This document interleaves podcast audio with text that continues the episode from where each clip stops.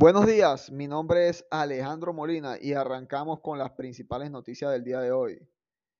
En Políticamente Incorrecto, con la actualidad venezolana. Solo se produce gasolina en la planta de Cardón y en cualquier momento se puede volver a parar, explicó Iván Frentes a El Nacional, el secretario general del Sindicato de Trabajadores Petroleros y Gasíferos del Estado, Falcón, dio detalles sobre la reanudación de Cardón y además de las condiciones del complejo refinador de Paraguaná. A lo que en la primera pregunta los periodistas le preguntaron cómo ha salido la actividad de producción de gasolina en Cardón este 2020.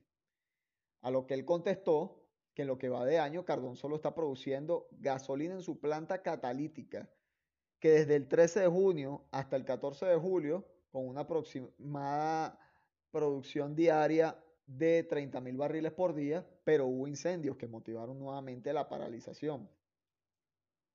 Hay mucha inestabilidad en los sistemas. Se facturaron reparaciones que permitieron arrancar con el reformador de Nasta el pasado 20 de agosto, por lo que actualmente se está produciendo 26 mil barriles diarios de gasolina reformada.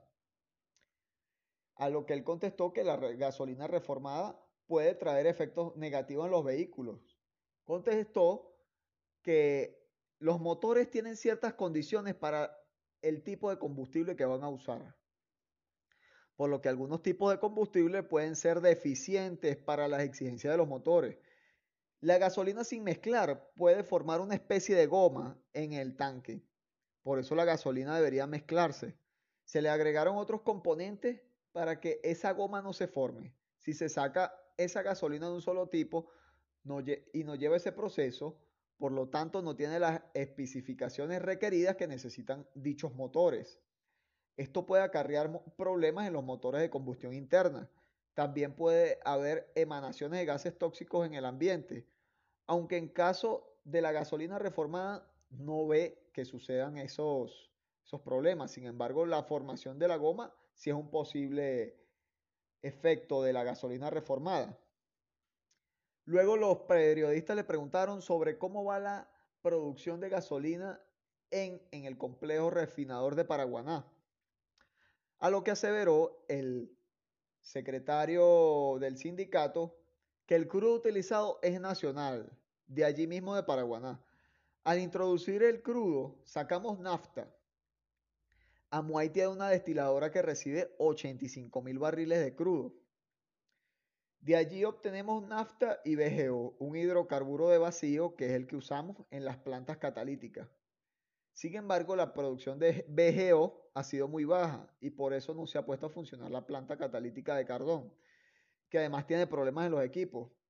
Hay una producción de 85 mil barriles de crudo en Amuay y 55 mil en Cardón, para un total de 140 mil barriles de petróleo en el centro de refinación de Paraguaná. En el caso de Cardón, de esos 55 mil barriles, 26 mil son de gasolina reformada. Solamente se está produciendo gasolina en Cardón para todo el país. Lo demás es propaganda, indicó el sindicalista de PDVSA. Sobre el arranque del palito, sobre la producción del palito, eso se volvió a paralizar. Es pura propaganda. El palito nunca ha vuelto a estar operativa y lo que se ha hecho cada vez que intentan a poner en servicio hay fugas masivas de hidrocarburos y eso ha motivado los derrames en las playas aledañas. ¿Cuáles son las expectativas en lo que resta de año? A lo que, a lo que Iván Freites contestó, las condiciones de las refinerías son muy graves, no solo de las plantas productoras de gasolina, sino también en los servicios industriales, por la información que tengo, en cualquier momento se vuelve a, parar otra vez la producción de gasolina. Y ya no por la planta, sino por los problemas de servicios industriales, agua, vapor, aire y electricidad. Sin esos cuatro servicios básicos, las refinerías no funcionan. Esos servicios están muy deficientes en Amuay, el Cardón y el Palito, entonces también puede causar que se paralice la producción de gasolina a nivel nacional. No es que nosotros estemos deseando que eso pase, sino que es un mal que tiene la refinería, que no se va a solucionar de un día para otro. Aseveró el eh, sindicalista petrolero Iván Freites. Claudio Fermín asegura que no conocía las denuncias sobre el general Acosta Carles. Luego de enterarse que el general instaló vallas machistas cuando fue gobernador del estado Carabobo, el presidente del partido Soluciones afirmó que su candidatura a diputado será analizada en colectivo. El presidente del partido, Claudio Fermín, aseguró que no conocía las graves denuncias sobre la gestión de la gobernación de Carabobo en el general Luis Felipe Acosta Carles, candidato de su partido por dicho estado. Fermín fue integrante de la mesa del diálogo con Nicolás Maduro y que tuvo que hacer una explicación debido debido a que al conocerse la candidatura de Acosta Carles recibió cientos de críticas por la controversia que rodea la figura del militar. A lo que él contestó, en Soluciones no conocíamos las graves denuncias que recibimos hoy a través de los ciudadanos preocupados en las redes sociales, a la cual agradecemos a la colectividad. Hace minutos nos han mostrado en particular las vallas que instaló el general cuando fue gobernador. Señaló que el general, que fue gobernador del estado Carabobo del año 2004 al 2008, se acercó al equipo de soluciones como independiente para manifestar su voluntad de seguir trabajando por el Estado. Como movimiento de bases valoramos su labor en beneficio de los sectores populares. Por eso lo inscribimos como candidato en cumplimiento con la amplitud que ha sido nuestra política para todos los sectores, en pro del entendimiento entre los venezolanos que consideramos clave para reconciliar el país y superar la polarización política, agregó Fermín. La candidatura de, de Acosta Carles será analizada en colectivo, especialmente por el contenido de dichas vallas, muy criticadas cuando el general fue gobernador, porque se mostraban portadas de periódicos y revistas con mujeres en bikini y alusiones de que ese tipo de publicaciones era la causa de los delitos de abuso sexual. El contenido de las vallas contradice nuestra política de derechos humanos, de defensa de derechos de la mujer, del respeto, aliento y apoyo al feminismo, de la lucha por la igualdad y el apoyo solidario e irrestricto a las víctimas, dijo el dirigente político Claudio Fermín, presidente del partido Soluciones, que se espera sea candidato a diputado en las elecciones del 6 de diciembre de este año. Nicolás Maduro mantendrá el 7 por 7. Maduro, presidente de Venezuela, presidente en disputa, sigue confiando en su sistema 7 más 7, no solo por tratar de reducir los contagios de COVID-19, sino también en un intento de salvar la ya deteriorada economía nacional. Por ello, junto con otras medidas, este 26 de agosto decretó la permanencia del 7 más 7 mientras dure la emergencia nacional por el coronavirus y su inminente cuarentena. En principio, bajo el mismo esquema de los tres niveles, a la espera de poder hacerlo permanentemente en todos los estados al mismo tiempo. Mantener la gestión de la cuarentena en el esquema 7 más 7, así nos vamos a mantener.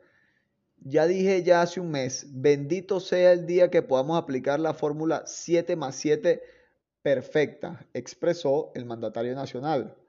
Además de esta decisión, Maduro anunció a través de los medios del Estado una serie de medidas económicas para proteger las pequeñas y medianas empresas, a lo que exclamó, cuenten con nuestro apoyo de un gobierno revolucionario que en medio de las dificultades puede ayudar porque somos socialistas. Tenemos solidaridad, protección, ayuda, acompañamiento, el socialismo productivo y desarrollo de las fuerzas productivas en todos los campos, en las microempresas, las empresas pequeñas, las medianas, en lo local, regional, sectorial y nacional, resumió el mandatario. Esas medidas del líder del PSUV mencionó que las microempresas cuyas ventas anuales no superan los 400 petros y que aquellas que se conformen hasta el 31 de diciembre próximo, hasta tres meses luego de superar la pandemia, no pagarán tributos al Servicio Autónomo de Registro de Notarías, el SAREN, ni en, ni en el registro mercantil. También esas microempresas que se creen hasta, hasta seis meses luego de superada la pandemia no pagarán patente mercantil ni impuestos sobre la renta, sobre los ingresos generados, hasta el 31 de diciembre de 2020. De la misma manera, ordenó al vicepresidente económico eh, Tarek El Aizami a presentar un plazo no menor a 30 días de mecanismos para la simplificación de todos los trámites para abrir empresas en los principales registros mercantiles.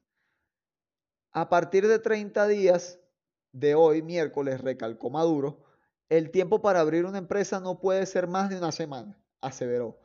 Asimismo, el mandatario extendió hasta el 31 de diciembre las medidas de protección económicas que se dictaron en marzo pasado para pequeñas y medianas empresas, pymes, así como las familias venezolanas, entre ellas los pagos de bonos a los trabajadores independientes, la prohibición de ejecutar garantías de crédito y la prohibición de desalojo forzoso a los inquilinos de locales y viviendas alquiladas. El jefe del Estado informó que le fue presentada una propuesta para que el, pago por parte de las empresas del IVA impuesto sobre el valor agregado pase de semanal a quincenal. El IVA es el tributo que cobra el Estado, el 12% del total de las empresas que deben de pagar. Vamos a probar esta modalidad de pago quincenal del IVA para que sigamos avanzando, exclamó el mandatario venezolano.